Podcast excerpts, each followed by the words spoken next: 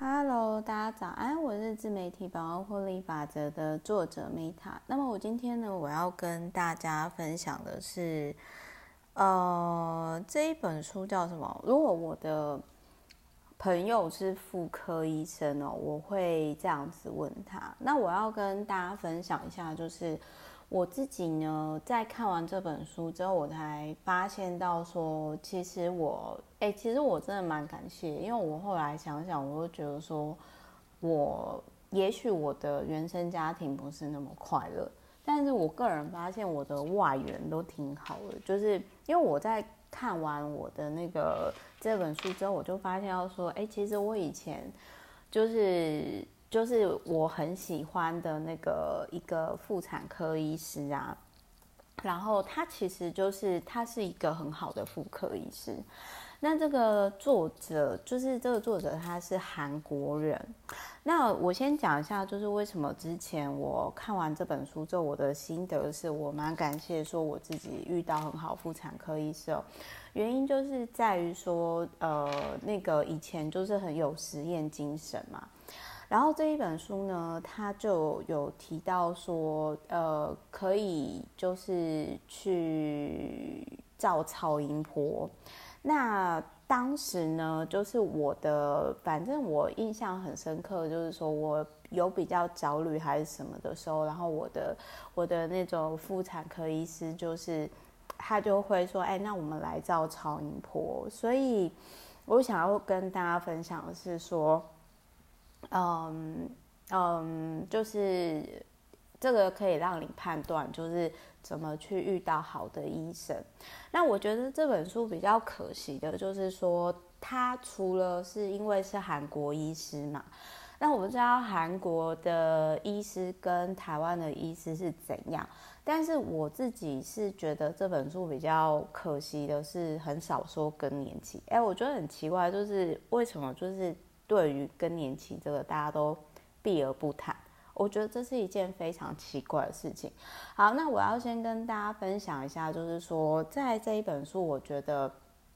我待会儿也会讲我以前为什么哦。我先讲一下为什么我二十几岁那个时候会去看妇产科。原因是那个时候呢，就是你知道，就是单身的时候，你就会太想要把自己照顾好。那太想要把自己照顾好呢？因为我又不想要像有些人就是走医美，因为有些人可能就是会整容成瘾。但是我个人觉得说，我那个时候有一点保有点呐、啊，有点不是说真的是这样，就是因为我都会有觉察，就是比如说保健食品成瘾，但是我也没有像人家一天吃个五十颗那么夸张。然后还有另外一点，就是我觉得我那个时候都会担心说啊，我我是不是这边有问题，那边有问题？可是其实。我那个时候就是找不到原因，那个时候不知道说原来是自己常就是常照完，就是帮忙家人常照完佛事助产嘛之后，你突然放松，其实身体没有反应过来，然后那个自我协调上就是呃，我那个时候其实很多症状，我后来去真的是花很久，后来才找到说哦，原来我是自律神经失调。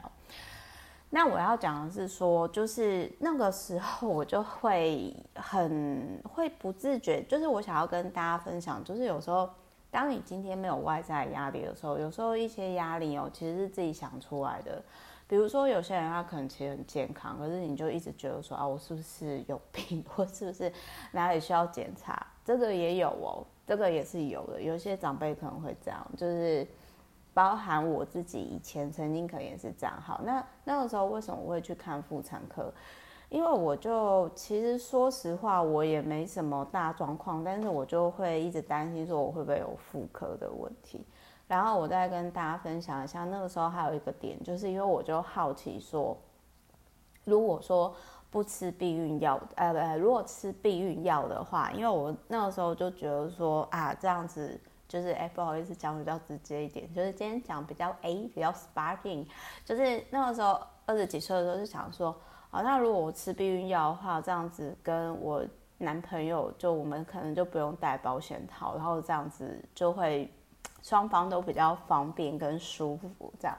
但是呢，我跟大家分享一下，就是说我自己的体质呢是不太适合就是吃。避孕药的，因为就是那个荷尔蒙，其实我想跟大家分享一下，就是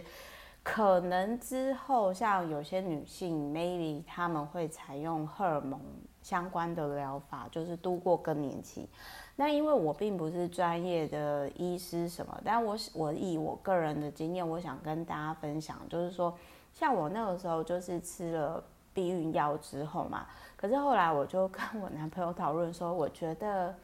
我实在是，我觉得我还是就是我们还是恢复，就是我们的性生活还是恢复用保险套，因为才一个月内哦，我跟大家分享，就是真的不夸张，就是。我那时候才才吃一剂吧，然后整个就胖了，就是比现在胖了超过二十公斤以上，那能看吗？我告诉你，我搞不好我假如了，我那个时候心里是 always 想说，假如呢，我之后就是当妈妈怀孕生小孩，搞不好都还没有那么肥嘞。所以就是我不知道每个女生吃避孕药的那个。就是的的状况是怎样？而且我那个时候吃完那种荷尔蒙的避孕药之后，我就相就是相较于性爱带来短暂的欢愉呢，我个人会觉得说，啊，就是身体变得，就是你知道，因为我不知道大家有没有胖过二十公斤以上的那种经验，但我那个时候就觉得说，天哪，身体变得好沉重，我超不喜欢。那个状态的，所以就是我，我觉得像也因为我曾经有这个经验，所以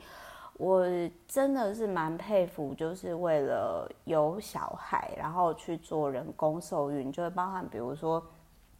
这一本书里面所提到的冻卵啊，为了求子啊，这个这个部分。但是我那个时候其实就真的觉得说。嗯，妈妈真的是一件很伟大的事情。然后包含，比如说有些人，包含比如说这里面讲的女生有卵巢，然后你可以去享受母亲的天职。但是问题是，你要成为一个就是享受母亲的天职的人，其实你是要有资源的。你如果今天没资源，你一个人这样子带小孩，非常非常辛苦。甚至我觉得有些人。并不是适合当母亲的，这当然就是题外话，我就会再讲。那我这边我要跟大家分享，就是他有提到说，如果你今天就是像我也曾经有过，就是那个时候喝太多咖啡，然后喝太多咖啡之后，其实你会很容易就是频尿。频尿就是说会想要上厕所，会一直想去啊，也不是膀胱发炎，所以像我现在就是我我印象中那个时候就是喝咖啡喝到心悸耶，就是那个时候就是嗯，他他这里面他是有提到说，就是你可以练那个就是膀胱跟尿道周围的肌肉，可以改善。膀胱过动症，因为我那个也不是就是膀胱炎，就是说是啊、呃、膀胱过动症啊。那真的就是说，像我现在还是会喝咖啡，可是我就没有像以前一样，就是我以前真的很夸张，大概就喝了七八杯吧。其实后来后来像我现在过三十五以后，我再回顾我以前，我就觉得说天啊，我怎么二十几岁的时候真的是灰尘呃灰。非常荒谬，就是我那时候真的乱花非常多的钱，包含比如说就是咖啡也是，然后再来，嗯，他还有一件事情就是说，我们人一个就是我们其实女生哦，就是大家知道吗？我们女生是带了两百万个卵子，然后就是说。卵巢不一样，就是以前五十岁的女生跟现在五十岁的女生卵巢功能几乎是没有没有差异的。那在古代的话，就是哪怕你再怎么保养的好的话，就是上古真经论有讲嘛，女子为七为一个循环嘛，那大概就是七七四十九，所以就是。最晚的人自然可以生小孩时间就是到四十几岁，但是高龄产妇有很多问题哈，以后再说。然后再来还有就是说，嗯，反正就是妇科呢，定期检查就是最好，就是一年去做一次。好，就是这一本书，我觉得对于大家可能可以实做部分啊，包含子宫颈癌啊，然后或者是超音波检查。那我很幸运，就是我遇到女妇产科医师是很好的，就是我那时候就是。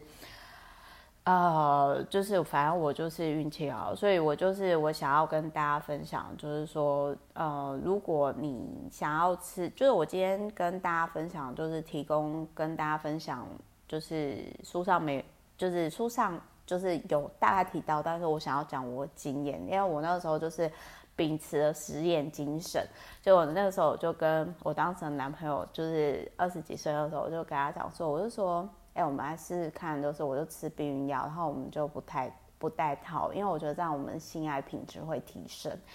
然后，但是问题是呢，对啦，就是也许是很方便，但是问题是，就是我因为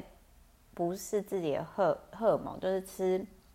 还有整个胖了二十公斤以上，你能想象吗？所以。后来我就，而且而且那个还会有后遗症，就是说我后来花了很长的时间去练肌肉，